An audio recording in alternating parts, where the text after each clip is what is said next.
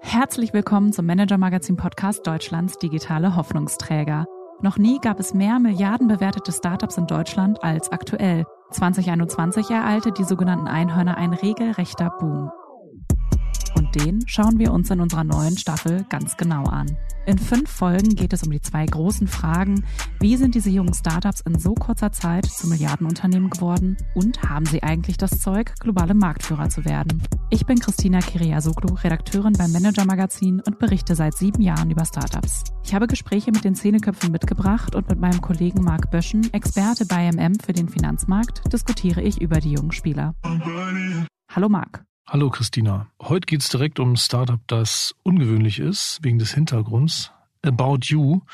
Ungewöhnlich deshalb, weil der Otto-Konzern es ausgegründet hat. Damit der Otto-Konzern sich ein bisschen selbst modernisiert, haben die eben ein Startup geschaffen.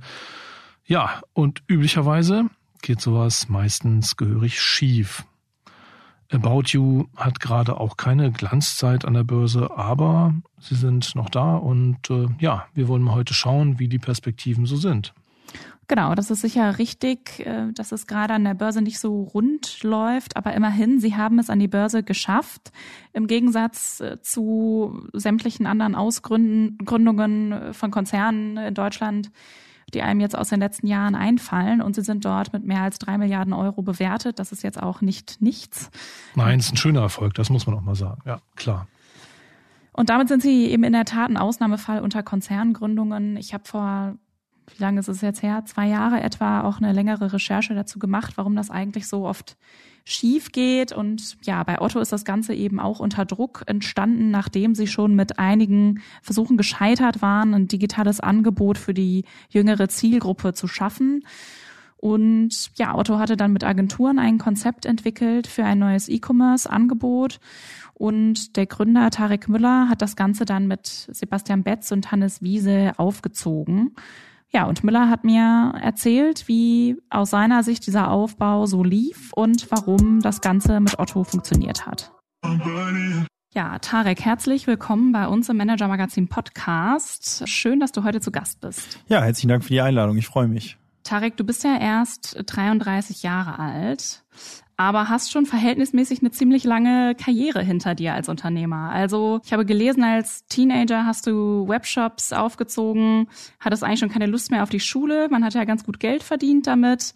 Und ja, zum Fachabitur hast du dich noch gezwungen und dann aber auch schnell weiter selbstständig gearbeitet mit Digitalagenturen, die du gestartet hast. Du hast mal gesagt, Google war meine Uni und Wikipedia mein Dozent. Also du hast dir viel selbst beigebracht. Aber die deutsche Wirtschaftswelt ist ja nicht unbedingt für ihre Flexibilität bei Lebensläufen bekannt und legt ja schon viel Wert auf die typische Unilaufbahn. Sind dir da auch Vorurteile entgegengeschlagen? Wie bist du denn da durchgestartet? Also ich glaube fast, dass mein Leben schwieriger verlaufen wäre mit diesem Lebenslauf, wenn ich äh, Jobs gesucht hätte, als der Weg der Selbstständigkeit letztendlich.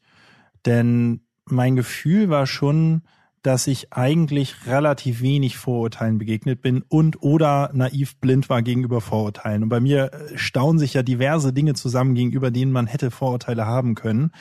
Ich heiße Tarek. Das einzige Mal, wo ich das Gefühl hatte, dass der Name, also ich bin halb Ägypter, bin zwar in Deutschland geboren, fühle mich auch als sehr deutscher Deutscher, aber der Name ist ja arabisch. Das einzige Mal, wo ich das, das Gefühl hatte, dass das ein Nachteil war, war bei der Immobiliensuche.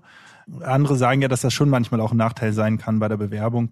Im Wirtschaftsleben habe ich das nie gespürt. Ich habe Dreadlocks, auch das jetzt nicht unbedingt das, die typischste Frisur von Konzernleuten. Auch da hatte ich nie das Gefühl, dass das ein Nachteil war. Ich war sehr, sehr jung, auch das ja etwas Schwieriges. Dann habe ich nicht studiert, weil ich eben, wie du gerade sagtest, mit 13 habe ich angefangen, Quatsch im Internet zu machen, mit 15 mein Gewerbe angemeldet und mit 18 hatte ich schon ein paar Millionen Umsatz. Nie den, den Need für ein Studium gesehen. Auch das war jetzt irgendwie nie ein Nachteil. Oder ich habe das halt alles nicht so wahrgenommen. Was man natürlich schon hat, ist quasi, wenn ich einen Raum betreten habe, damals so mit 20 oder so und einen Vortrag gehalten habe beispielsweise, dann habe ich schon gemerkt, dass erstmal die Leute irgendwie, ja, also kritisch waren und erstmal irgendwie ihr Handy meistens rausgeholt haben und irgendwas anderes gemacht haben. Aber ich fand das, ich empfand das eigentlich immer als Vorteil, weil ich glaube, dass sozusagen Zufriedenheit auch sehr stark von deiner Erwartungshaltung abhängt. Wenn ich den Raum betreten habe, war die Erwartung immer erstmal niedrig und dann habe ich mir immer größte Mühe gegeben, die Erwartung, die niedrige Erwartung zu übertreffen und so bin ich, glaube ich, auch in den Köpfen der Leute geblieben. Und insofern glaube ich, dass auch gerade dieses Jungsein, ungewöhnlicher Lebenslauf, komische Frisur oft tatsächlich sich auch ins Positive gedreht hat, indem es nämlich eine höhere Merkfähigkeit bei Leuten dann quasi erzeugt hat, ja. Und das war gerade so im ähm, Dienstleistungsgeschäft irgendwie ganz hilfreich. Also ich wurde da eben schon extrem viel weiterempfohlen. Und ich glaube, das lag auch schon daran, dass die Leute eben überrascht waren davon, dass ich dann doch ganz gut abgeliefert habe und es ihnen umso mehr dann im Kopf geblieben ist. Ja. Hm. Du hast ja unter anderem auch Otto beraten mit äh, einer deiner Digitalagenturen und wenn wir einmal ja fast zehn Jahre jetzt schon zurückgehen in das Jahr 2012, da gab es im Sommer das erste Treffen bei Otto. Das habe ich im E-Commerce-Blog von Alex Graf nachgelesen, den du ja auch gut kennst, deutscher E-Commerce-Experte und Gründer verschiedener Unternehmen. Ja, und er genau hat geschrieben, daraus sollte dann später einmal About EU entstehen. Äh, die Idee wurde dann so über das Jahr gefunden. Wie ging es denn dann weiter? Genau, vielleicht zur ganz kurzen Vorgeschichte dazu. Ich habe mit 15 angefangen, Webseiten zu bauen, mit 16 festgestellt, dass überwiegend Online-Shops bei mir, wir haben dann Online-Shops gebaut und 2011 die Mehrheit dieser Firma, die Online-Shops gebaut hat, an die Otto Group verkauft. So kam ich eben sehr, sehr früh schon in Kontakt mit der Otto Group, in, in den Kontakt mit der Otto Group. Das war, ja, also weiß ich nicht, das muss, das, ich glaube, es war irgendwie 2009 oder so schon, oder 2010 oder so, keine Ahnung. Also das ist also schon lange vor diesem Treffen, was du gerade angesprochen hattest. Und dann habe ich neben dieser Online-Shop-Firma oder neben dieser Firma, die diverse Nischen-Online-Shops betrieben hat, habe ich auch eine Unternehmensberatung und eine Entwickler oder eine Digitalagentur gegründet. Die Unternehmensberatung heißt eTribes, gibt es auch immer noch ein sehr erfolgreich, auch eine der großen, würde ich sagen, Boutique-Beratungen so rund um digitale Transformation. Und ähm, da haben wir schon sehr, sehr lange den, die Otto Group beraten und mit Net Impact, meiner Umsetzungsagentur, auch viel äh, für die Otto Group gearbeitet. Und insofern bestand damals schon große Vertrauensverhältnis, weil Otto war an einer Firma von mir beteiligt. Ich hatte sehr viele Projekte für alle möglichen Konzerntöchter schon umgesetzt und ich kannte die handelnden Personen in der Otto Group sehr, sehr gut. Und dann wurde ich also zu so einem Workshop eingeladen, wo es hieß, hm, lass mal darüber nachdenken, was können wir dann tun, um quasi Marktanteile im B2C E-Commerce zurückzugewinnen. Und da war zum Beispiel auch der Kollege Graf dabei, ähm, neben ein paar anderen Leuten, unter anderem Hannes Wiese, der auch heute ja Co-Gründer ist von About You und Co-CEO ähm, und diverse andere Leute. Und da war meine Meinung nach, meine Meinung ehrlicherweise in diesem, in diesem Termin war, man sollte bloß kein Geld in B2C E-Commerce und Mode investieren, sondern meine Empfehlung war, im Goldrausch soll man Schaufeln verkaufen. Es war relativ klar, es ist ein Goldrausch rund um die ganzen E-Commerce. Und meine Empfehlung und auch die von Alex war, äh, das Geld in die Logistik und ins Payment zu investieren. Ja, also in Hermes und äh, Payment wäre dann so eine Art Klarna gewesen, also eigentlich den Rechnungskauf letztendlich auch Dritten anzubieten. Ich glaube bis heute übrigens auch, dass die Empfehlung gar nicht falsch war. Aber gut, am Ende des Tages wurde die Diskussion dann relativ schnell abgebrochen. Es hieß dann so, nee, lass mal jetzt darüber nachdenken, wie man im Mode E-Commerce Marktanteile gewinnen kann oder zurückgewinnen kann ja auch in gewisser Weise. Und dann haben wir uns ein bisschen mit dem Markt beschäftigt und dann hat habe ich zumindest auch gemerkt, dass meine initiale Annahme, dass dieser Markt eigentlich schon relativ verteilt ist an Zalando, Otto, Amazon und Co. falsch ist und dass die Mode eigentlich eine relativ spezielle Kategorie ist, dadurch, dass der Großteil der Euros, die ausgegeben werden in der Mode, aus dem Impuls heraus passieren, offline. Also die Leute gehen eben in die Innenstadt und bummeln sozusagen und kaufen aus, aus dem Impuls heraus etwas, was sie gar nicht vorher unbedingt als Bedarf haben artikulieren können. Und da war so meine Erkenntnis eigentlich, dass das der Großteil des Offline-Marktes ist und dass der online überhaupt nicht abgedeckt ist, weil online eben Zalando, Auto, Amazon und Co. eigentlich sehr stark auf Bedarfsdeckung gehen. Das heißt, man muss eigentlich schon wissen, was man will oder man braucht einen ganz konkreten Bedarf, dann geht man eben auf den Amazon oder auf den Zalando und man braucht, keine Ahnung, man braucht eine Winterjacke oder man braucht ein ganz konkretes Produkt, dann geht man auf die Kategorien und kauft es dann eben ein. So die wenigsten Leute gehen ja auf Amazon einfach nur mal so, um rumzugucken. So das ist ja aber sehr stark das Einkaufsverhalten offline im Modebereich. Und insofern war dann eigentlich für mich so so und für das Projektteam dann irgendwann auch quasi die Erkenntnis, hm, vielleicht lagen wir da falsch. Und in Wahrheit ist es so, dass der größte Teil des Marktes in der Mode eigentlich noch gar nicht digitalisiert ist. Und ja, das war so auch ein bisschen die Ausgangshypothese, mit der wir dann eigentlich den Businessplan und den Business Case für das geschrieben haben, was jetzt heute About You ist. Und wie kam dann die Zusammenarbeit also konkret zustande? Hat Otto gesagt, wir wollen jetzt, dass ihr das für uns macht? Oder wie, wie hat man sich dazu entschieden? Ja, also es, es gab dann ein Jahr so eine Art Projekt, das hieß Projekt Collins, ähm, benannt nach Jim Collins, ähm, so ein Wirtschaftswissenschaftler. Und naja, in diesem Projekt haben wir einerseits den Business Case, äh, einen Businessplan geschrieben für das, was heute halt About You ist, und aber auch uns sehr viele Gedanken gemacht über die potenzielle Struktur. Also haben uns eben angeguckt, okay, wie kann Corporate Incubation eigentlich funktionieren? Weil es gab ehrlicherweise kein erfolgreiches Beispiel. Es gab eigentlich nur Misserfolge in der Corporate Incubation. Ne? Kann vielleicht die Comdirect nennen als vielleicht also erfolgreich und irgendwie Corporate Incubation, aber bis heute ist eigentlich so, dass in Europa kaum signifikante digitale Unternehmen gibt, die aus Corporates heraus entstanden sind. Und in Amerika ist das so ein bisschen anders, da ist die Erfolgshistorie ein bisschen höher. Gerade die Digitalunternehmen wie Google und Facebook tatsächlich inkubieren auch eine ganze Menge. Was man da aber hat, hat feststellen können, ist, dass die eigentlich auch nicht wirklich inkubieren, sondern dass die sich kaufen. Die kaufen sich kleine Unternehmen und skalieren die dann massiv und oder sie haben Geschäftsbereiche, kaufen Unternehmen und kaufen eigentlich das Team und setzen dann das Team auf ein Geschäftsmodell, was sie haben oder einen Geschäftsbereich, den sie skalieren wollen und äh, incentivieren die auch unternehmerisch. Und das nennt man ein Equi-Hire, also ein Acquisition-Hire. Also man kauft eine Firma, Acquisition to Hire im Grunde genommen, um letztendlich den Unternehmer oder die Unternehmerin dahinter dann zu holen. Naja, und das war dann am Ende auch so ein bisschen das Modell, was wir Otto vorgeschlagen haben. Und dann haben wir eigentlich als Auftrag uns auf die Suche begeben nach einem Team, was dieses Geschäftsmodell umsetzen kann. Und mein Plan war zu der Zeit 2013 eigentlich meine Unternehmensgruppe die mir ja also fast komplett gehörte und die war sehr profitabel. Also ich hatte wirklich eine sehr gute Situation. Ich hatte da deutlich über 100 Mitarbeiter, sehr profitables Geschäft, mehrere Säulen, Dienstleistungsgeschäft, Beratungsgeschäft, E-Commerce-Geschäft, ein paar Software-Geschäftsmodelle zusammen mit Sebastian. Alles war eigentlich mega geil und meine Idee war eigentlich, ich will nach Amerika und meine ganze Unternehmensgruppe äh, nach Amerika expandieren, weil ich war irgendwie in so einem Roadtrip mal in San Francisco und bin da voll hängen geblieben, fand das alles mega geil. Dachte, okay, fuck it, ich, ich ziehe jetzt nach San Francisco und mach das da halt. Ne? Und meine Idee war eigentlich quasi am Anfang das Ganze zu äh, bootstrappen da, indem ich im Prinzip amerikanischen Firmen den äh, europäischen Markteintritt äh, verkaufe. Ja, und hatte tatsächlich auch schon den ersten Kunden mit Singa. Das waren diese Facebook-Games. Damals war das noch alles mega gehypt, ja. Und die hatten damals, die Ami-Firmen hatten nämlich damals das Problem, dass sie immer so mega schnell kopiert wurden in Europa. Also Airbnb wurde, also Rocket ja insbesondere hat ja alles kopiert. Das heißt, die hatten voll den Druck, schnell nach Europa zu expandieren und ich hätte denen halt so eine Art Schnellstart liefern können. Das ist eigentlich, glaube ich, ein ganz geiles Geschäftsmodell gewesen. Und naja, to make a long story short, war eigentlich mein Plan, das Mandat abzugeben, ehrlicherweise, das Beratungsmandat von Otto. Und da jetzt dann halt hinzugehen. Ich habe aber dummerweise, in Anführungsstrichen, mich in der Zwischenzeit schon so ein bisschen in dieses ganze About You-Geschäftsmodell verliebt. Und ich hatte auch immer schon den Plan, neben dieser Amerika-Expansion war eigentlich mein noch viel größerer Traum, mal irgendwas richtig Großes zu machen, was jeder kennt. Und mir war schon klar, dass das aus eigenen Mitteln heraus eine ziemlich lange Zeit dauern wird. Ich habe ja bis dahin immer nur aus eigenen Mitteln heraus gewirtschaftet, immer profitabel und dann meine Gewinne reinvestiert. Naja, und dann irgendwann fand ich das schon alles richtig geil. Und dann hat Rainer Hillebrand, das war der stellvertretende Vorstandsvorsitzende der Otto mich irgendwann mal angesprochen und meinte halt so, ey Tarek, so du findest das Geschäftsmodell doch offensichtlich richtig geil. Und wir kennen dich schon, ja, jetzt seit äh, acht Jahren oder so. Willst du das nicht gründen, so einfach?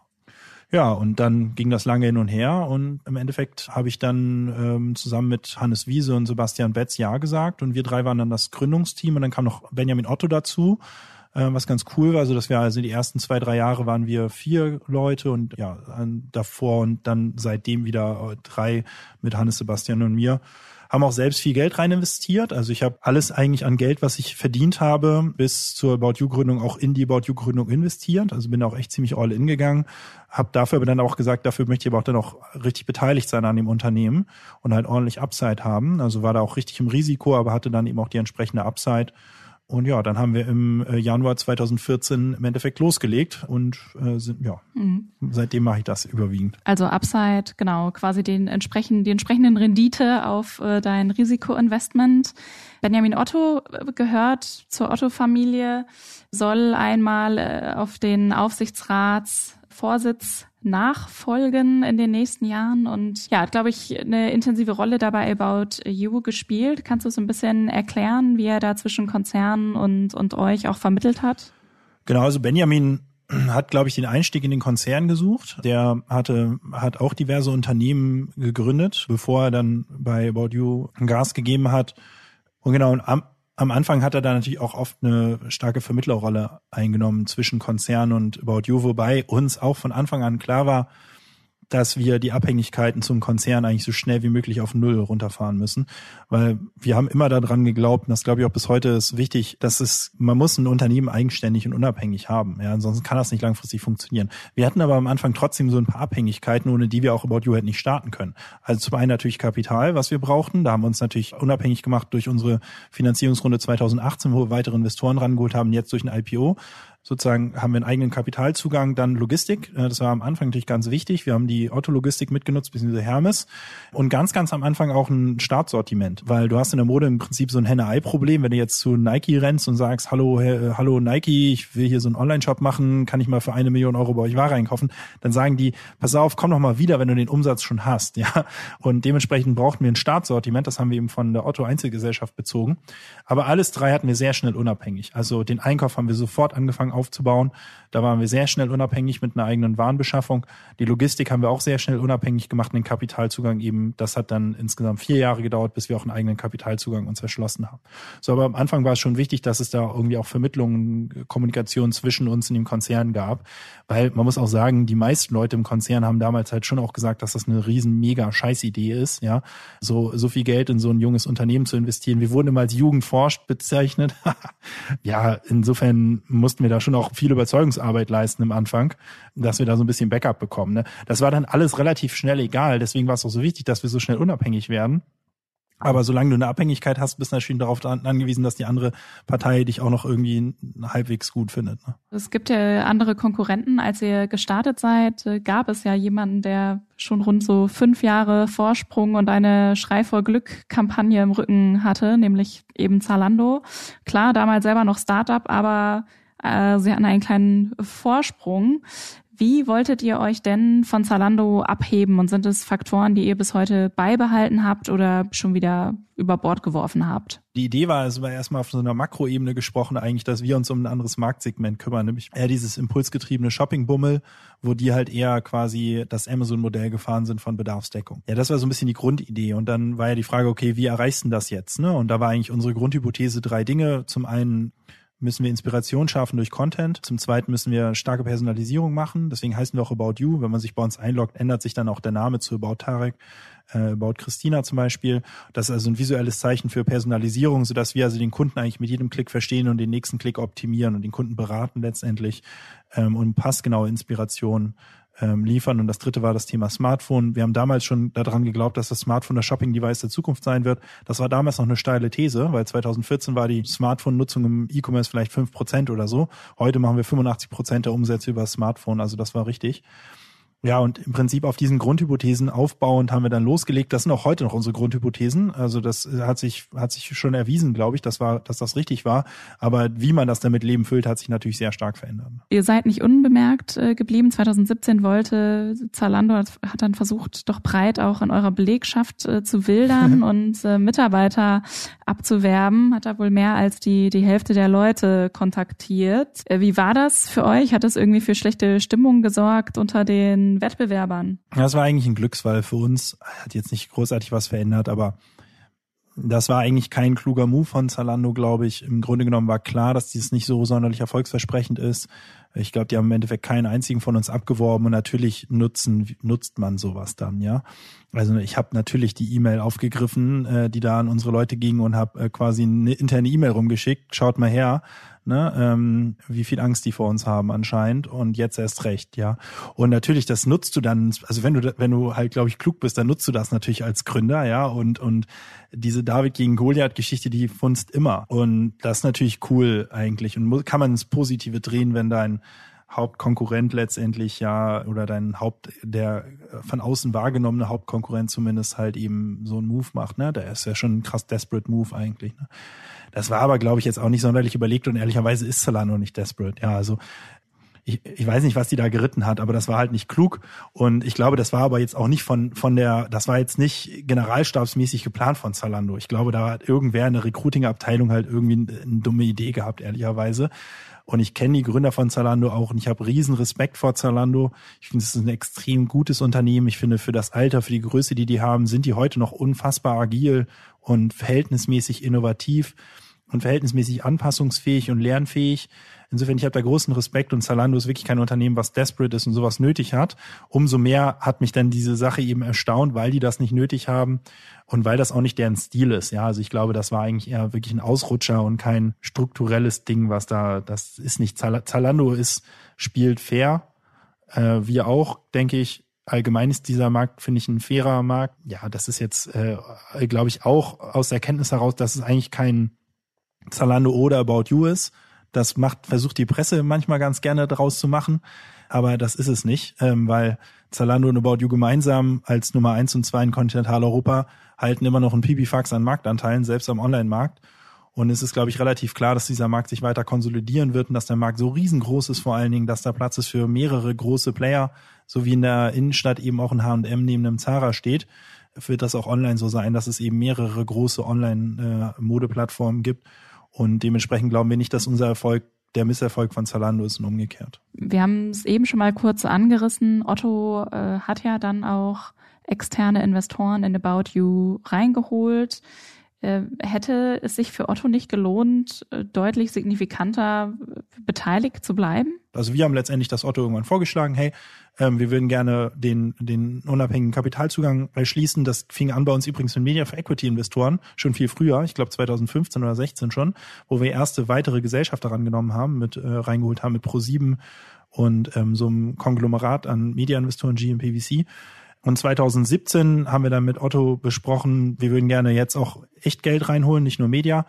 Und dem haben die zugestimmt und haben wir uns auf die Suche begeben nach Investoren. Haben erstmal mit relativ vielen Finanzinvestoren geredet, hatten aber eigentlich immer den Plan oder den, haben eigentlich immer gewollt, dass Anders Paulsen, Paulsen investiert. Das war von Anfang an eigentlich unser Nummer eins Favorit, weil der Kollege hat relativ früh in ASOS investiert, hält 30 Prozent an ASOS, 10 Prozent an Zalando, ist der größte Wholesaler in dem Bereich und kennt den Markt besser als jeder andere. Und seine, ihn als Investor zu gewinnen, ist eigentlich so eine Art Ritterschlag in dieser Mode-E-Commerce-Branche, weil er eine extrem hohe Success Rate hat in seinen Investitionen, sehr, sehr selten daneben liegt und von ihm Geld zu bekommen, ist schon ein sehr positives Signal. Also das positivste Signal, was man haben kann eigentlich im Mode-E-Commerce. Und bei Investoren geht es auch immer um Signaling, wie man so schön sagt. Also je schlauer der Investor, den du gewinnst, desto besser als Signal. Ja, du willst immer den schlauesten Investor, nicht den dürfsten Investor, damit nämlich alle anderen dann aufhorchen und sagen, hm, da muss ja was dran sein an dem Unternehmen, wenn du halt den most educated investor, wie man so schön sagt, eben ranholst. Ne? Insofern war der für uns von Anfang an favorisiert. Wir haben aber auch mit relativ vielen anderen geredet, einfach auch um, um die Wahl zu haben, haben dann glücklicherweise auch einige gehabt, die hohes Interesse hatten, aber anders hat eben auch zugeschlagen.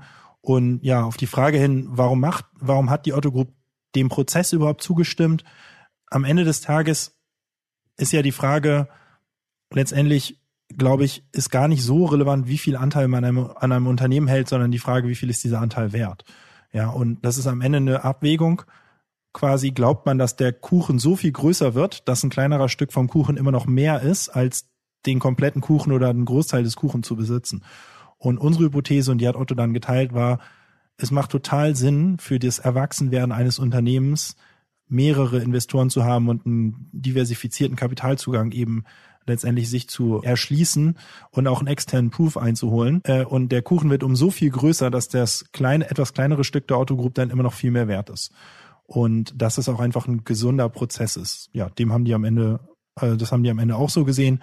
Deswegen haben wir 2018 eben die, den Anders Pulsen reingeholt. Deswegen haben wir jetzt auch äh, im Juni 2021 auch den Börsengang gemacht, weil da wurden ja alle nochmal weiter verwässert letztendlich. Also der relative Anteil von, gilt ja nicht nur für die Autogruppe, gilt ja genauso auch für uns Gründer. Wir haben ja auch Anteile am Unternehmen. Der relative Anteil ist nochmal weiter gesunken, aber der, wir glauben, der Kuchen ist nochmal deutlich größer geworden. Ja, du hast äh, ihn erwähnt, Anders Polsen ist der Gründer der Bestsellergruppe. Dazu gehört Vero Moda, Jack and Jones, einer der wichtigsten Modeunternehmer in Europa ja. und eben breit beteiligt an allen möglichen E-Commerce-Unternehmen äh, und sitzt eben auch im Zalando-Aufsichtsrat. Gibt es da keine Interessenskonflikte? Nö, ich glaube, das kriegt er ganz gut hin. Da keine, also den Informationsfluss nicht zu haben, also quasi das einfach gut zu handeln ich glaube, es gibt keine Interessenskonflikte, aber auf der anderen Seite muss man ja sagen, niemand hat mehr Ahnung von dem Markt als er, ne? weil er redet ja mit allen Gründern und kennt den Markt bestens, weil er einerseits der größte Lieferant ist von fast allen, die Mode verkaufen, andererseits im Aufsichtsrat von Zalando ist, ich glaube, also auf jeden Fall mal sehr stark involviert, auch bei ASOS Also niemand kennt ja den Markt dann besser als er. Ne? Ist ja ein interessanter Unternehmer. Tauschst du dich auch mal mit ihm aus? Gibt es was, was du von ihm gelernt hast? Ja, auf jeden Fall. Es ist ein sehr, sehr spannender Unternehmer. Wir tauschen uns auch regelmäßig aus. Also er ist auch so einer, der ruft einen dann einfach an, irgendwann und will irgendwas besprechen oder hat irgendeine Idee oder irgendeine These oder irgendwas, ja. Insofern äh, tauschen wir uns regelmäßig aus. Er ist auch ab und an in Hamburg. Ich war auch schon mal bei ihm das ist auch immer spannend. Also der hat einfach schon wirklich einen sehr, sehr, sehr, sehr guten Überblick über den Markt und auch nicht nur in Europa, sondern auch in Asien. Die Bestsellergruppe ist auch in Asien sehr aktiv, kennt den asiatischen Markt, der unser Markt voraus ist, auch ganz gut, kriegt dadurch Trends relativ früh mit, ist ja auch nicht nur im Mode E-Commerce investiert, hat zum Beispiel auch sehr früh in Klarna investiert, auch Data seinen Einsatz vervielfacht und er kennt, glaube ich, Trends und Innovationen sehr früh, hat ein sehr gutes Bauchgefühl, ein sehr gutes Gespür, ist menschlich ein total cooler Typ, total entspannt im Umgang, hat total hohes Vertrauen in Unternehmer also ist eigentlich jemand, der im Wesentlichen Menschen backt und mag große Visionen, mag große Pläne. Also das ist alles auch, geht sehr gut einher mit dem, was wir auch so vorhaben, was wir mögen. Ja. Jetzt seid ihr im Juni 2021 an die Börse gegangen und ja, das ist ja, denke ich mal, eine relativ einmalige Erfahrung. Wer weiß, ob du es nochmal äh, miterleben wirst. Mhm. Äh, würdest du das denn nochmal machen wollen? Was war schwierig daran? Wie bist du damit umgegangen? Also ich denke, das wird mein letzter Börsengang gewesen sein. Ich möchte nach About You nicht noch ein weiteres Unternehmen gründen. Vielleicht bin ich an einem Unternehmer beteiligt, was noch an die Börse geht, aber dass ich da auch selbst quasi dann Geschäftsführer bin, das glaube ich nicht. Ziemlich wahrscheinlich nicht war aber trotzdem natürlich ein mega spannender Prozess. Ja, also sowas mal durchgemacht zu haben, das ist wirklich so eine once in a lifetime Erfahrung. Ist aber auch ein sehr aufwendiger Prozess, muss man sagen. Das geht so ungefähr neun Monate vorher los. Man macht eine Bankenauswahl und dann trifft man in den neun Monaten zwischen es geht los und irgendwie der IPO erfolgt dann am Ende des Tages auch wirklich, trifft man hunderte von Investoren, denen man das eigene Geschäft pitchen muss. Das sind super intelligente Menschen, überall auf der Welt verteilt, dummerweise halt aber meistens nicht in Kontinentaleuropa. Das heißt, die leben fast immer in Regionen, in denen wir gar nicht aktiv sind. Das heißt, die haben noch nie von uns gehört. Ja? Also einem deutschen Investor About You zu erklären, ist halt viel einfacher, weil die haben meistens schon von uns gehört und keine Ahnung oder kennen ganz viele Leute, die uns kennen. Also für die ist ja viel einfacher, Referenzen auch einzuholen und so. Und wenn man dann eben vor einem amerikanischen Investor pitcht oder UK oder Singapur oder was weiß ich was, man fängt ja wirklich bei Null an. Die haben von noch nie von uns als Person gehört, die haben noch nie von unserem Geschäftsmodell gehört. Deren Märkte sind komplett anders anders. Euro, Kontinentaleuropa hat eine ganz andere Marktstruktur. Die kennen im Zweifel vielleicht Zalando so ein bisschen, aber da hört es schon auf, ja. Und dann halt eben in jeden Tag teilweise acht Termine, zehn Termine, eine Stunde zu haben, wo man auf Englisch in der schnellen Taktung letztendlich Investoren das Geschäftsmodell erklären muss und dann danach muss man sich dann ja oder davor muss man sich ja noch mit Anwälten auseinandersetzen, den sogenannten IPO-Prospektus schreiben, also das Pamphlet, wo man sein Unternehmen vorstellt. Man muss Folien bauen, man, man muss Analysten abholen, man macht einen sogenannten Datenraum, wo die Firma durchleuchtet wird. Man redet mit Wirtschaftsprüfern, mit Steuerberatern.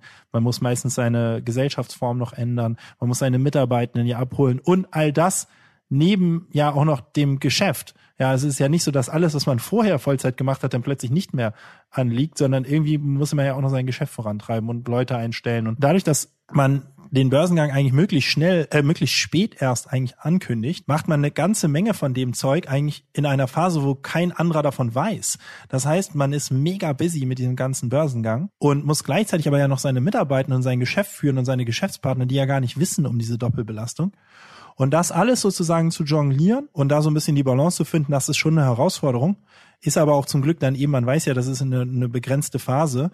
Also ist ganz gut, dass man halt weiß, na gut, das wird jetzt nicht für, für die nächsten zehn Jahre so sein, weil es ist schon eine Phase, wo ich sagen muss, da sieht man, da hat man echt ganz wenig Privatleben und schon relativ viel Druck und auch Druck auf eine Art und Weise, den ich so bisher eigentlich selten in meinem Leben hatte, obwohl ich immer Hochs und Tiefs hatte und irgendwie mal klappen Sachen mal nicht. Aber das ist schon nochmal so eine andere Art von Druck irgendwie, ähm, dann so einen Börsengang zu machen, weil irgendwann wird's halt auch öffentlich, ja. Und also ich finde halt dieses Ganze auch, dass man halt etwas macht, was stressig ist und was dann auch noch öffentlich ist, ähm, ist eine andere Qualität von Stress, die man dann hat in der Zeit. Hm. Ja, zum Beispiel durch einen Bericht im, im Manager-Magazin wird es dann äh, öffentlich. Ihr habt's, glaube ich, ja. Ich glaube, ihr wart tatsächlich die Ersten, oder? Ich meine. Ja. Ja. Ich meine, ihr wart die ersten, die es äh, genau, das hatten die aufgedeckt haben. Kollegen sozusagen. Äh, Martin Mehringer und Jonas Rest berichtet. Genau. Ja. Du musstest es dann im äh, OMR-Podcast nochmal leugnen. Genau. Aber äh ja, so ist das halt. Ne? Das ist auch ein, also ein Prozess, den ich unangenehm finde, weil irgendwann hat mir mein Papa mal erzählt, so dieses ganz Lügen und Sachen verheimlichen oder irgendwie rumtricksen oder auch irgendwie was weiß ich Steuervermeidungsscheiße anzuwenden und so lohnt sich nicht, weil die Gehirnleistung, die darauf dafür raufgeht, dass die ist so groß, dass man mit dieser Gehirnleistung und Energie auch irgendwas Produktives machen könnte. Und das lohnt sich eigentlich am Ende mehr oder ist zumindest hat man ein besseres Leben. Und da glaube ich sehr, sehr stark dran. Und wir sind immer sehr offen zu unseren Mitarbeitenden. Sehr, sehr offen. In Guten wie im Schlechten, in allem. Eigentlich sehr offen, sehr transparent, weil wir glauben, das ist immer die beste Idee. Immer transparent sein, offen sein, da muss man sich auch nicht irgendeinen Scheiß merken. So, und das war so ein Scheiß, so eine Phase, wo halt dir alle Anwälte sagen, du darfst auf gar keinen Fall darüber reden. Und ich meine, wie blöd ist das? Jeder merkt doch, also wir sind ja ein Unternehmen, wir sind relativ offen, ja. Hannes, Sebastian und ich sitzen in einem Raum unser Büro ist direkt neben der Kantine, das heißt, da rennen jeden Tag hunderte von Leute vorbei. Ne, wir sind zugänglich und irgendwie die Leute merken noch, irgendwas passiert da, ja. Also du kannst ja nicht quasi so einen aufwendigen Prozess verheimlichen, ja. Und dann fragen dich Leute, was ist denn los? Und dann musst du sagen, ja, gar nichts. Und dann fragen dich Leute, sind denn da Gerüchte, also ist denn da was dran an den Gerüchten? Und natürlich ist da was dran an den Gerüchten und du musst das denn dementieren, ja. Und das ist ja dann schon irgendwie, oder musst da so rumwursteln. Das empfinde ich schon als unaufrichtig sein und das ist etwas, was wir eigentlich nie wollen. Und das war auch echt nervig, finde ich, dass man halt nicht offen und transparent sagen konnte, was Phase ist, für, bei einem Thema, was natürlich ultra wichtig ist, so ein mega einschneidend auch für die Leute, die bei uns arbeiten, für unsere ganzen Stakeholder und alles.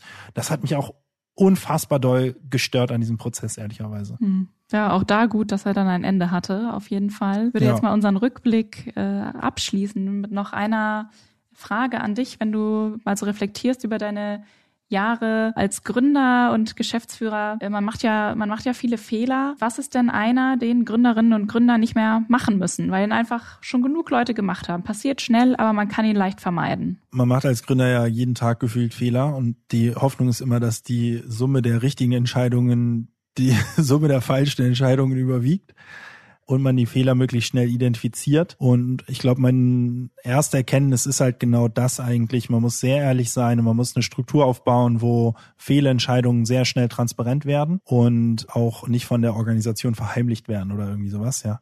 Hannes hat mal irgendwann meinte mal irgendwann, es gibt so ein Prinzip Shit rolls uphill und Shit rolls downhill. Das ist quasi die Frage, wenn Scheiße im Unternehmen passiert und es passiert immer Scheiße im Unternehmen irgendwo, ja, wird das denn runterkaskadiert? Ja, und am Ende wird es so quasi auf auf den letzten in der Nahrungskette im Unternehmen so circa in der Hierarchie halt irgendwie ausgepresst, ja, und der Druck geht da eben nach unten, die Scheiße wandert nach unten oder wandert die Scheiße nach oben? Mit Scheiße ist halt quasi Fehler, Fehlentscheidung, was weiß ich was gemeint. Also quasi das Prinzip, dass halt, wenn irgendwas schief läuft im Unternehmen, das halt sehr schnell hochkaskadiert wird und eigentlich du dich als Geschäftsführer den ganzen Tag nur mit Scheiße beschäftigst. Und ich glaube, wir versuchen immer ein System zu fahren, wo die Scheiße nach oben kaskadiert wird und niemand uns irgendeinen Mist verheimlicht, inklusive dem Mist, den wir selbst fabriziert haben, ja, gerade den eigentlich.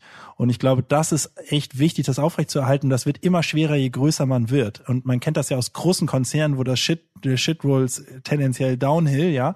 Und das muss man echt, glaube ich, unbedingt vermeiden, um die Fehler, die man macht, halt schnell zu korrigieren ähm, und reflektiert zu bleiben und nicht zu denken, man kann jetzt über Wasser laufen, weil man ein paar Mal Erfolg hatte.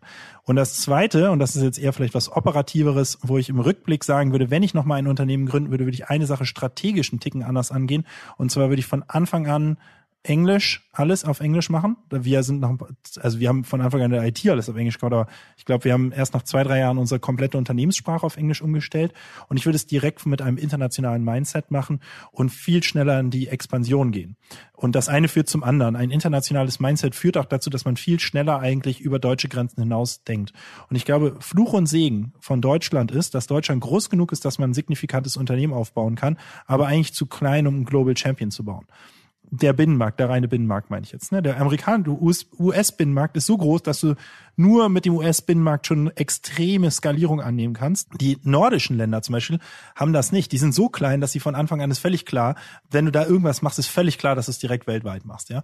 Und meine Erfahrung war aber eigentlich, und ich habe das eigentlich bei vielen Unternehmen auch gesehen, dass die Expansion, die geografische Expansion totaler Hebel war und dass dieses Umdenken von wir sind ein deutsches Unternehmen zu die Welt steht uns offen. Ne, das ist ja nicht gleich heißt, dass man überall hin expandiert, aber dass man zumindest mal in Betracht zieht, auch in andere Regionen zu expandieren und sein Unternehmen so aufstellt, dass man das theoretisch kann.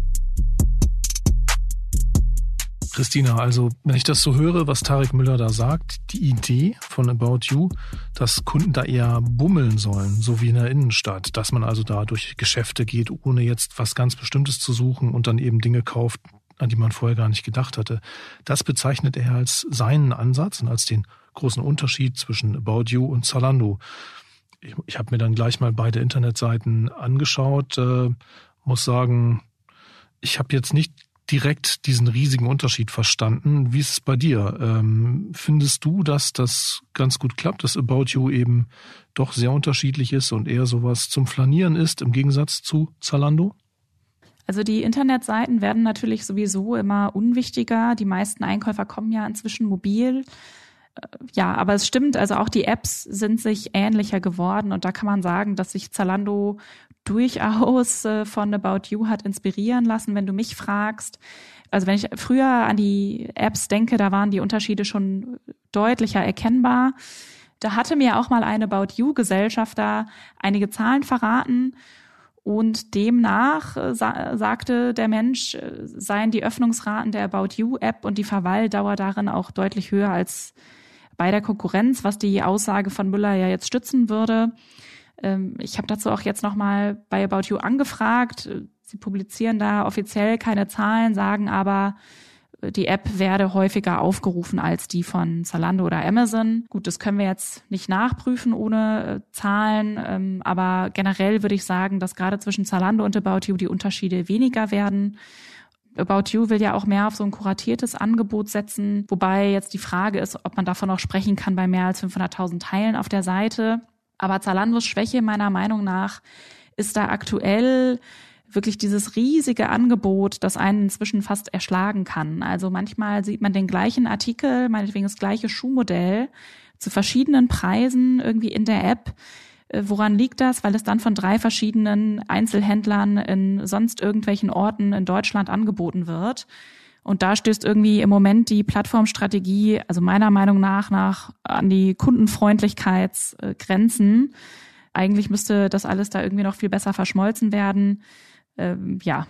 Der eine Großaktionär von ASOS und von Zalando ist ja auch bei About You beteiligt, nicht? Also der Anders Paulsen, der auch Vero Moda und Jack und Jones gegründet hat, einer der reichsten dänischen Unternehmer. Nach diesem Interessenskonflikt hast du Tarek Müller ja auch gefragt. Der sagt dann, ja, der kriegt das gut hin. Wie siehst du das, diesen Interessenskonflikt? Also nach unseren Recherchen hat es tatsächlich im Zalando-Vorstand direkt nach Paulsens About You Investment Überlegungen gegeben, sich von ihm auch zu trennen. Das wurde dann aber wieder verworfen. Äh, offenbar ist es jetzt so, wenn denn dann kritische Punkte in Sachen Wettbewerb im Aufsichtsrat besprochen werden bei Zalando, dann geht er angeblich aus dem Raum. Naja, und vermutlich, wenn es jetzt wirklich echte Konflikte geben würde, dann hätte sich da wahrscheinlich auch etwas an seinen Positionen verändert. Äh, am Ende muss man aber sagen, der Mann hat unglaublich viel Einfluss durch seine Marken und sein Beteiligungsnetz und ja, wahrscheinlich will man wirklich lieber mit ihm reden, als eben nicht mit ihm zu reden. Ähm, lass uns aber mal hören, wo Müller jetzt eigentlich mit diesem Gesellschafter an Bord auch hin will. Werfen wir mal einen Blick auf die aktuelle Lage und äh, ja auch in eure Zukunft.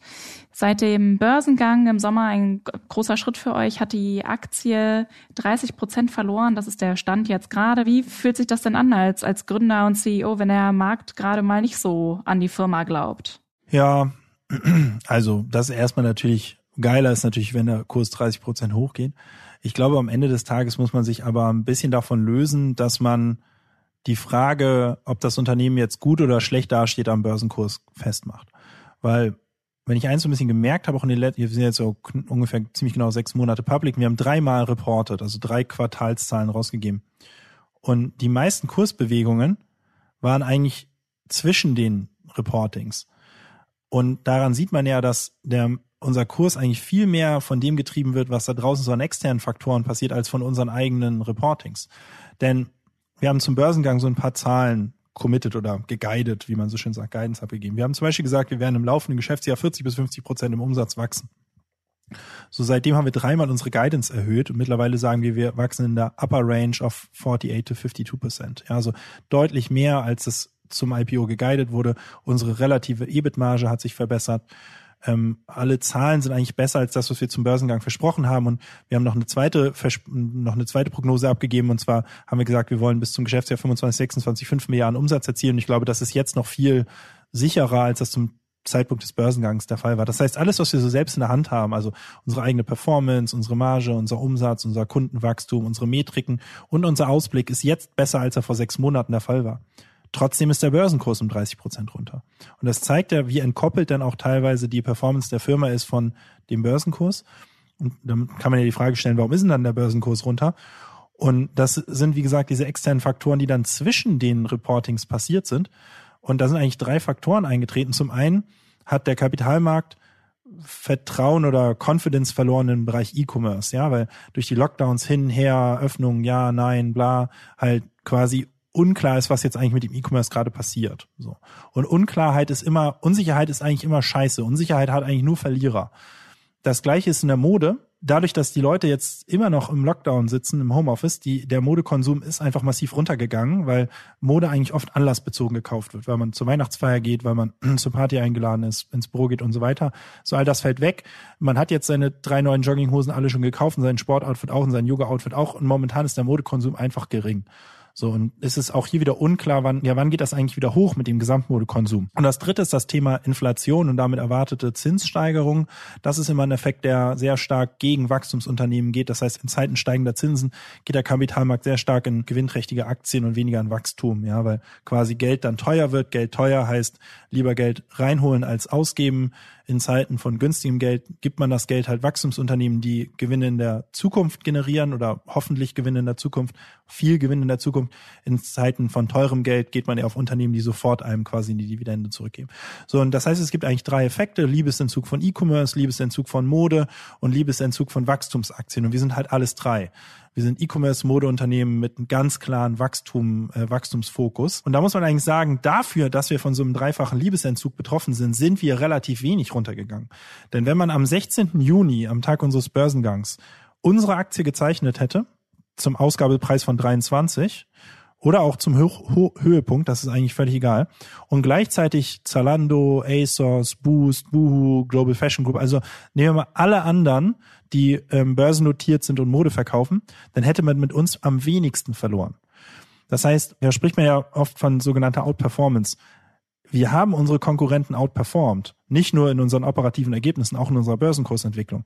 Das Ding ist nur, der Benchmark, also die, die, die Baseline quasi dieses Marktes ist so dermaßen gering, der, die, im Durchschnitt haben die Player um 50 Prozent verloren, dass eine Outperformance eben trotzdem noch ein, ein sinkender Aktienkurs bedeutet, auch wenn er weniger stark gesunken ist als bei unseren Konkurrenten.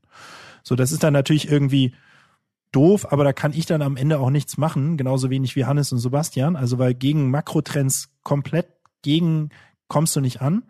Und am Ende gucken wir halt, halten wir, was wir versprochen haben? Kann wir sagen, ja, haben wir sogar überliefert in den meisten Fällen? Sind wir auf unseren strategischen Projekten auf dem richtigen Pfad? Sind wir? Und wie stehen wir gegenüber unseren Konkurrenten da? Und da kann man sagen, relativ zu deren Kurseinbrüchen ist es uns bei uns sogar noch wenig gewesen. Und dementsprechend muss ich sagen, bin ich grundsätzlich zufrieden.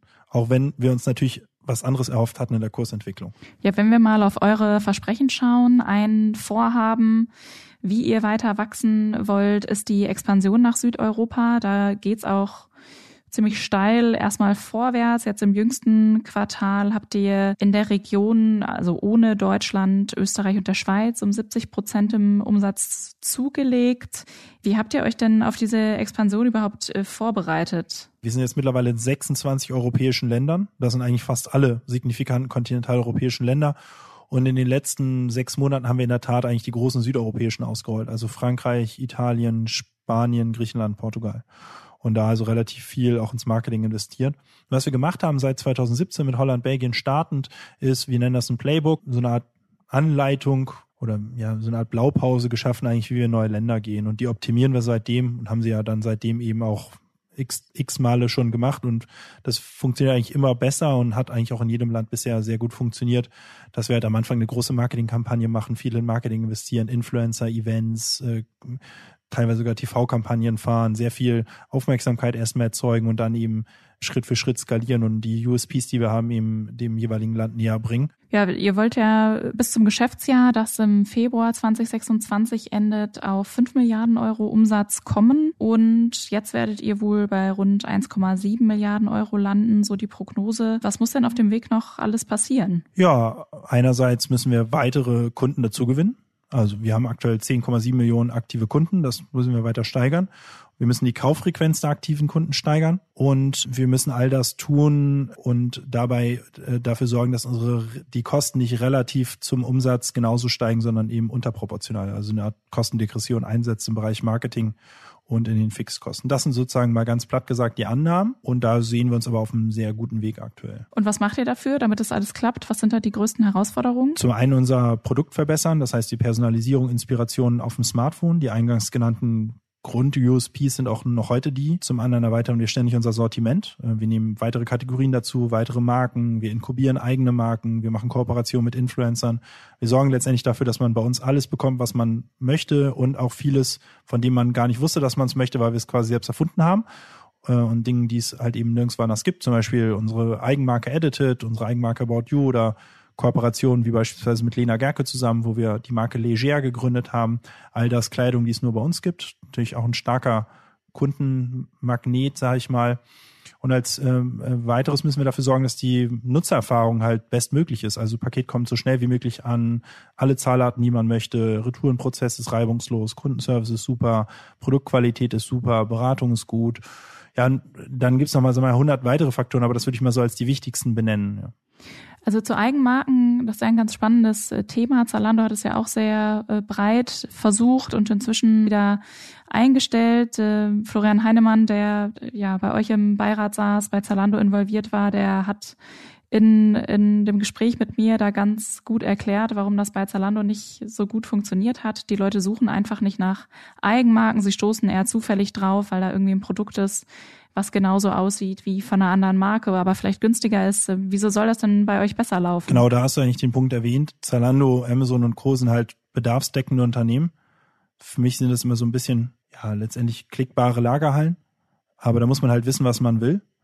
Und bei uns ist halt, steht mehr das Stöbern im, im Vordergrund. Und wenn man halt stöbert, dann ist die Wahrscheinlichkeit, dass man auf was stößt, und es dann auch gut findet, halt höher. Und das ist tatsächlich ein Riesenpunkt. Wir verkaufen unsere Eigenmarken gar nicht über den Preis. Wie das so bei den typischen Eigenmarken von Händlern der Fall ist. Kennen wir auch aus dem Supermarkt, ja. Da hat man die Wahl zwischen der Markenbutter und der Eigenmarkenbutter, ja. Und die Eigenmarkenbutter verkauft sie ja nicht, weil sie jetzt total viel cooler ist, sondern einfach über den Preis.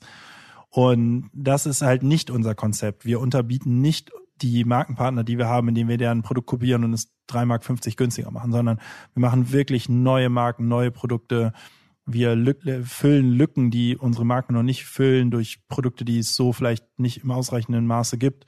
Oder wir gründen auch Marken, die einen neuen Lifestyle verkörpern, ja.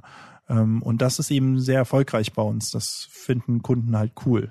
Ja, ihr arbeitet da ja viel mit auch Influencerinnen und Influencern zusammen. Du hast es gerade schon erwähnt. Lena Gerke, die ähm, ja Model ist und die erste Staffel, glaube ich, von Germany's Next Top Model damals gewonnen hat aber auch äh, Kendall Jenner und so weiter. Wie, wie gut verkaufen sich denn solche Kollektionen zum Beispiel im Vergleich zu, zu anderen Artikel, die ihr auf der Seite habt? Kannst du da ein paar Zahlen mal äh, nennen? Ja, das ist jetzt so ein Punkt. Da ist nämlich so, wenn, wenn wir noch nicht public listed wären, würde ich jetzt sofort ein paar Zahlen nennen. Wenn man börsennotiert ist, muss man bei sowas immer ein bisschen aufpassen, was man nämlich schon veröffentlicht hat.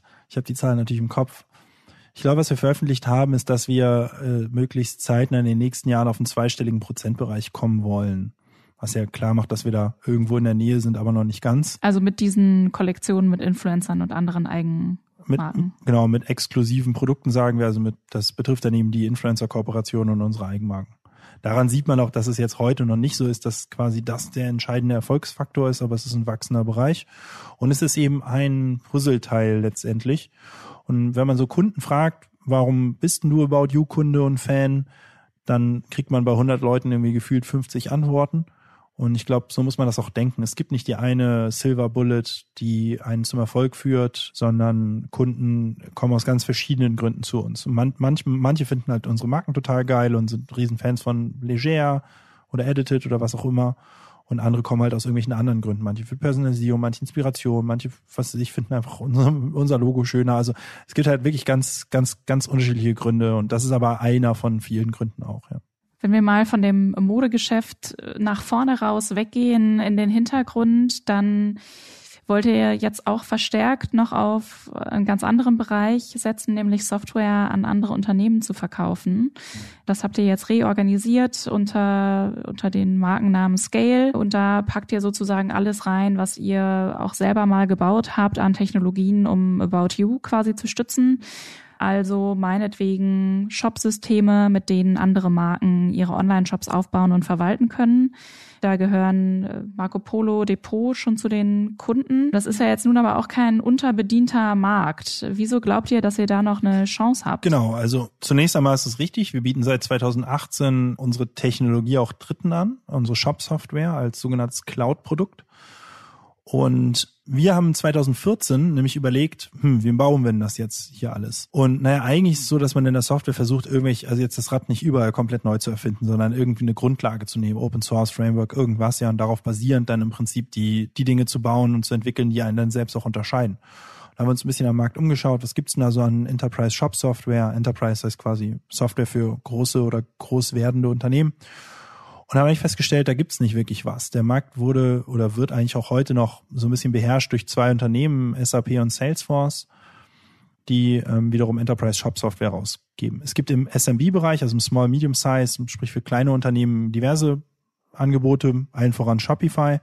Aber im Enterprise-Segment gibt's da gar nicht so viel.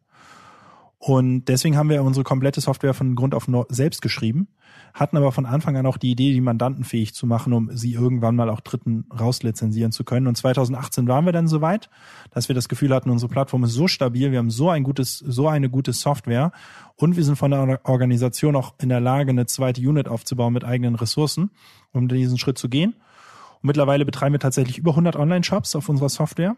Alles im Enterprise-Segment, also alles Unternehmen mit über 10 Millionen Jahresumsatz teilweise auch mit über 100 Millionen Jahresumsatz. Wenn wir nochmal auf den, den Wettbewerb jetzt im, im Kerngeschäft äh, schauen, wie hart ist denn die Konkurrenz zu, zu Amazon und wer ist da eigentlich der härtere Wettbewerber? Amazon, Zalando? Ich weiß, die, die Gründer sagen immer gerne, der Markt ist äh, groß genug äh, für alle, aber irgendwann werdet ihr auch gegeneinander bestehen müssen, wenn der Markt dann ausgewachsen ist. Das ist aber zum Glück wirklich noch ganz lange hin. Also. Ja, wir blicken ja weit in die Zukunft. Ja. Hier.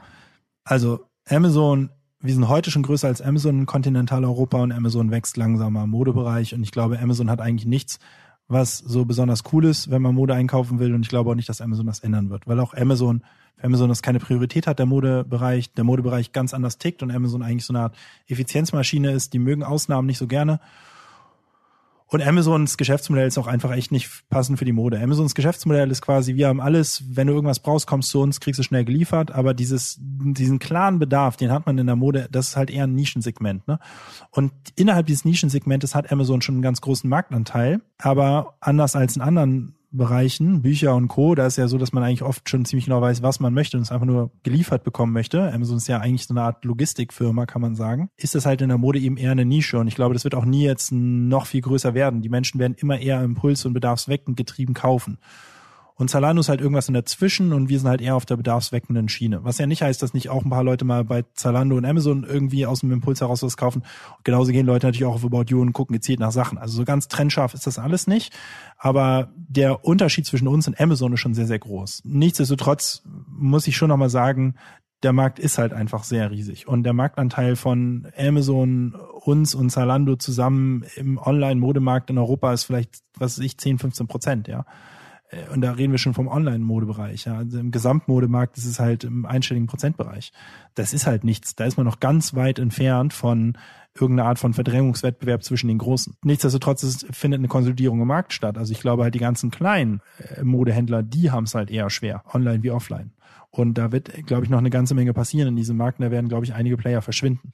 Ein ähm, Thema, mit dem sich alle Händler aktuell auseinandersetzen müssen, ist, ist ja Nachhaltigkeit, wo auch Amazon und Zalando immer viel Kritik äh, einstecken. In eurer App äh, klebt ja auch auf manchen Produkten ein Label mit der, mit der Kennzeichnung. Ich habe dann mal versucht zu finden, ähm, was es eigentlich äh, heißt. Das habe ich dann bei den Produkten aber nicht so gut entdecken können.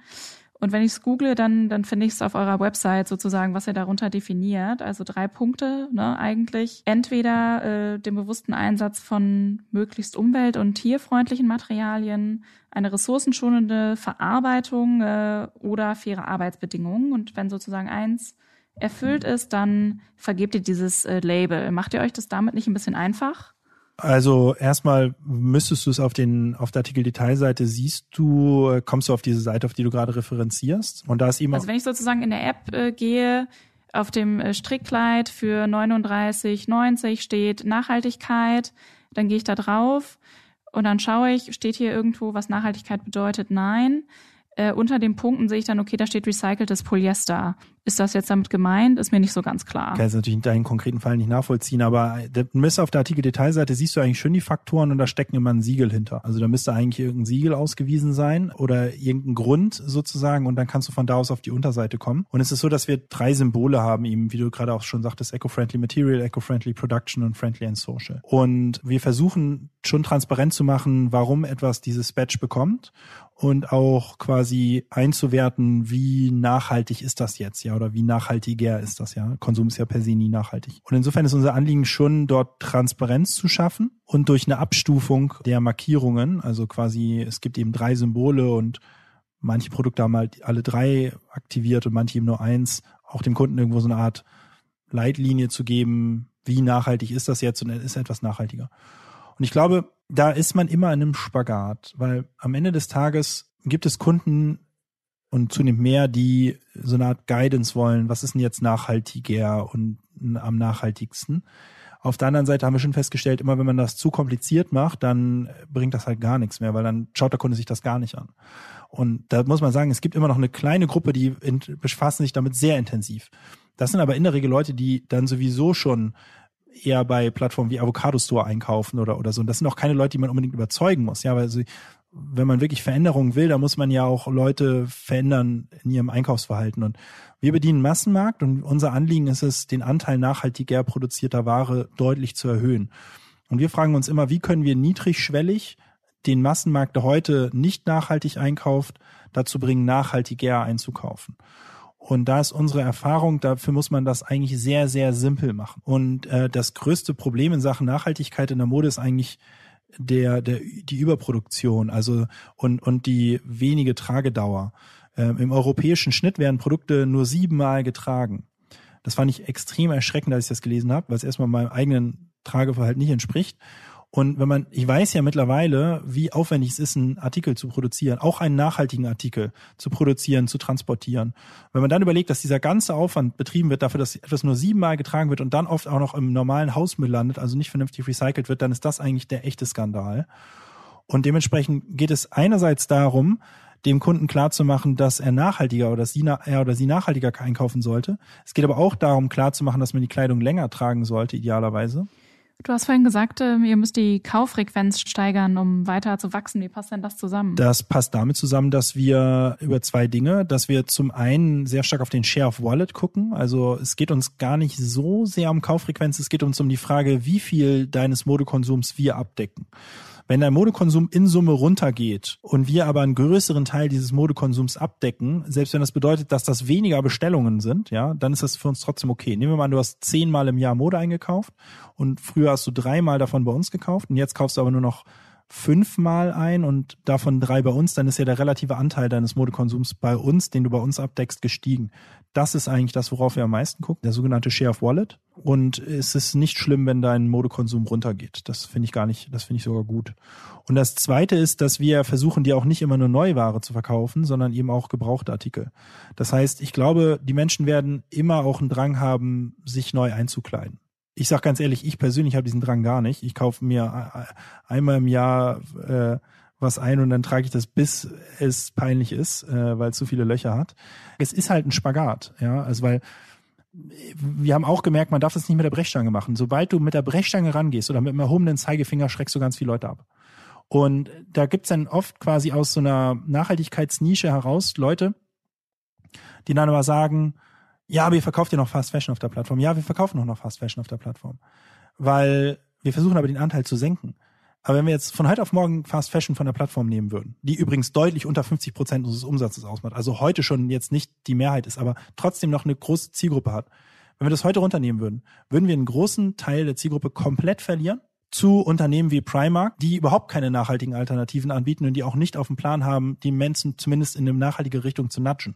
Jetzt kann man sagen, gut, das ist ein arbitrary Argument, ja, ist es auch in gewisser Weise. Auf der anderen Seite glaube ich auch schon, dass es auch irgendwo richtig ist. Und deswegen ich sage nicht, dass wir Weltretter sind. Gar nicht. Wir sind auch kein nachhaltiges Unternehmen. Und wir sind vor allen Dingen in einer Industrie, die ziemlich scheiße ist, planettechnisch. Aber wir haben das Problem halt in gewisser Weise geerbt und wir versuchen uns als Teil der Lösung zu verstehen und nicht als Teil des Problems. Und wenn ich mir das angucke und ich habe ja Transparenz darüber, dann kann ich sagen, ich fühle mich moralisch wohl damit, was wir tun. Selbst in dem Wissen, dass nicht alles, was wir tun, nachhaltig ist. Bei weitem nicht. Ja, und dass wir oft auch in Konflikten sind. Ganz explizites Beispiel. Wir hatten vor ein paar Tagen eine Aktion, 20 Prozent auf alles von Secondhand, äh, auf Secondhand-Produkte, ja, wo wir massiv den Secondhand-Anteil erhöht haben und einen Tag später hatten wir einen Sale auf Winterkleidung. Ja, wo man auch sagen kann, ist das doch ein Konflikt. Ja, auf der einen Seite erzählst du hier, aber hier, wir müssen aber ne, gebrauchte Artikel erhöhen und auf der einen Tag später sagen wir hier, kauf ganz viel äh, Winterjacken im Sale, ja. Und das ist auch so. Aber diesen Konflikt kriegst du nie ganz aufgelöst. Und ich glaube, man muss eben gucken, dass man nicht in Schönheit stirbt. Auf der anderen Seite aber innerhalb der moralischen eigenen Ansprüche eben Veränderung vorantreibt. Und Veränderung treibst du nicht voran, indem du eine Nische, die das heute schon komplett gekauft hast, bedienst. Ich liebe Avocado Store, aber Avocado Store verändert nichts. Weil die Nische, die die bedienen, die ist doch schon längst davon überzeugt. Wir haben jetzt, glaube ich, gut verstanden, wie groß äh, About You mal werden soll, was deine, dein Plan, deine, deine Wege dahin sind, äh, was die Wachstumsfelder sind. Ich glaube, du musst auch gleich äh, weiter, ja. wurde mir ja, gesagt. Genau, ich habe äh, eigentlich schon seit zwei Minuten Folgetermine. Ich, ich habe eigentlich noch eine abschließende Frage. Ja. Kann ich die dir noch zuwerfen? Ja, ja. Du investierst ja auch in äh, Startups. Da interessiert mich natürlich, wenn wir jetzt hier über die digitalen Hoffnungsträger in Deutschland reden, was glaubst du denn, wer wird der nächste große digitale Champion aus Deutschland? Ah, schwer zu sagen, aber weißt du, äh, das ist eigentlich gut, weil ich finde halt vor zehn Jahren wäre mir da echt wenig in den Sinn gekommen. Und mittlerweile gibt es da so viele, dass ich gar nicht wüsste, wo ich anfangen soll. Ja, also ich glaube, wir sind echt einen Schritt weitergekommen im deutschen Ökosystem, dass wir überhaupt mal die Chance haben von vielen Hände voll von Unternehmen, dass sie äh, Champions werden, Digital oder Global Champions werden können, ja. Und ich meine, wir haben in der ganzen Industrialisierung ja als Deutschland schon echt irgendwie viele so Weltmarktführer hervorgebracht in irgendwelchen Industrienischen auf irgendwelchen Dörfern und so. Und da muss man sagen, das sah vor zehn Jahren im Bereich der Digitalisierung echt nicht gut aus. Das war richtig finster. Und jetzt haben wir mal, sind wir ein bisschen im Vorankommen, dass es mal ein paar deutsche Unternehmen gibt, die auch außerhalb von Deutschland irgendwie Erfolg haben. Ne? Und das stimmt mich positiv. Tarek, vielen Dank und ja, dann danke für deine Zeit. Viel Spaß im nächsten Termin. Danke. Und bis zum nächsten Mal. Danke sehr für die Einladung. Ciao. Tschüss. Analysten erwarten, dass About You 2025 profitabel wird. Wie realistisch ist das? Wenn wir das mal vergleichen. Also Zalando wurde 2007, 2008 gegründet und ist im Jahr seines Börsengangs das erste Mal leicht profitabel gewesen. Das war 2014, also so sieben Jahre später etwa. About You wächst jetzt etwas langsamer als Zalando, wurde selber 2014 gegründet. Dann elf Jahre später sollte es durchaus möglich sein, auch profitabel zu werden, vor allem da der Umsatz bis dahin ja wirklich signifikante Milliardenhöhen erreichen soll. Diese Wachstumsziele, die finden Analysten aber eben auch ehrgeizig. Was heißt ja auch dann, äh, ehrgeizig ist ein schönes Wort für schwierig. Um ein Drittel soll der Umsatz jedes Jahr steigen bis 2026. Schaffen die das?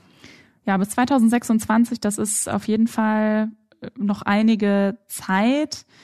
Aber ich denke schon, dass das gehen könnte, wenn sie sich mit ihrer Expansion nicht verheben. Also die Frage ist ja, funktioniert dann die Logik, die Tarek Müller erklärt, dass man in anderen Märkten ja, neu reingeht, einen riesigen Marketingaufschlag macht und dann so bekannt ist, dass die Leute dann auch bei einem einkaufen. Äh, zumindest hat die Pandemie das Einkaufsverhalten bei vielen Leuten ja so nachhaltig in Richtung Online geschoben. Die Pandemie ist auch noch nicht vorbei. About You kann da sicher einer der Profiteure sein. Äh, und äh, im Moment wachsen sie ja noch mit über 50 Prozent, also deutlich über 30. Und wenn man Zalando ansieht, die ja deutlich älter sind, äh, sind auch immer noch mit mehr als 20 Prozent Wachstum pro Quartal dabei. Also ich denke, es ist realistisch. Aber es muss auch wirklich alles rund laufen. Da hatten wir im Podcast über Zalando auch mal drüber gesprochen, dass das Geschäft eben doch sehr anfällig ist, wenn sich irgendwo mal Fehler einschleichen. Äh, zum Beispiel bei der Retourenbearbeitung, das war ein Problem, was Zalando dann mal hatte, dann krachen die Margen doch mal ganz schnell in den Keller. Die haben das in den Griff bekommen. Das hat dann, glaube ich, nur zwei Quartale beeinflusst, aber? Also es heißt nicht, dass nur weil sozusagen das Geschäft läuft und alles irgendwie aufgegleist ist, dass ein Selbstläufer wird. Nochmal zu Tarek Müller jetzt als derjenige, der das Ganze ja auch anleiten und anführen soll. Der kommt ja sehr sympathisch rüber, hat ein einnehmendes Wesen. Allerdings, ähm, er hat auch zugegeben, dass er öffentlich geleugnet hat, dass, dass About You an die Börse soll, nachdem Manager Magazin darüber geschrieben hatte. Er sagt, er hatte, hätte das tun müssen. Ja. Meiner Erfahrung nach gibt's aber ja doch eigentlich immer die Möglichkeit, etwas zwar nicht zu bestätigen, aber eben auch nicht die Unwahrheit zu sagen. Ja, wie siehst du das? Hat diese Unaufrichtigkeit von Tarek Müller beim Thema Börsenpläne, hat das seine Glaubwürdigkeit ein bisschen reduziert? Ja, also da hast du recht. Ehrlich gesagt ist es mir gar nicht mehr aufgefallen, vielleicht weil ich bisher die Erfahrung gemacht habe, dass mir eben da gerade auch aus der Gründerszene häufig bei solchen Themen die Unwahrheit gesagt wird. Aber es stimmt, es ist nie die feine Art. Also eine Option ist ja immer das kein Kommentar. Ich glaube, ich weiß nicht, viele Gründerinnen und Gründer denken, dass kein Kommentar wie so ein Zugeständnis ist, aber das ist ja nicht so. Kein Kommentar ist kein Kommentar. Äh, und eigentlich äh, für solche Situationen äh, wie gemacht. Ich kann da nur vermuten, ähm, was dahinter steckt, dass die Gründer in dem Moment vielleicht schlecht gebrieft sind, noch bisschen unsouverän, weil sie ja recht jung sind, diese Börsengänge zum ersten Mal machen. Und dann werden sie vielleicht von solchen Fragen überrascht und reagieren nicht so gelassen wie deutlich erfahrenere Managerinnen oder Manager. Schwer zu sagen. Für uns ist es natürlich ärgerlich, weil wir in dem Moment auch als Magazin schlecht dastehen, obwohl die Recherche korrekt war. Hat ihn das jetzt äh, breiter an Glaubwürdigkeit gekostet? Ich glaube ehrlich gesagt nicht. Ähm, ich wüsste jetzt nicht, wo, äh, jetzt mit konkretem Beispiel auf den Podcast da auch bezogen. Äh, da hat ja der Moderator Philipp Westermeier eigentlich auch direkt widersprochen und das Ganze ja so gesehen, dass wir schon wüssten, worüber wir schreiben. War ja dann am Ende auch nicht ganz falsch. Genau. ähm, 30 Prozent Kursverlust seit dem Börsengang, das ist bitter für Anleger. Äh, das hast du zu Recht angesprochen, finde ich.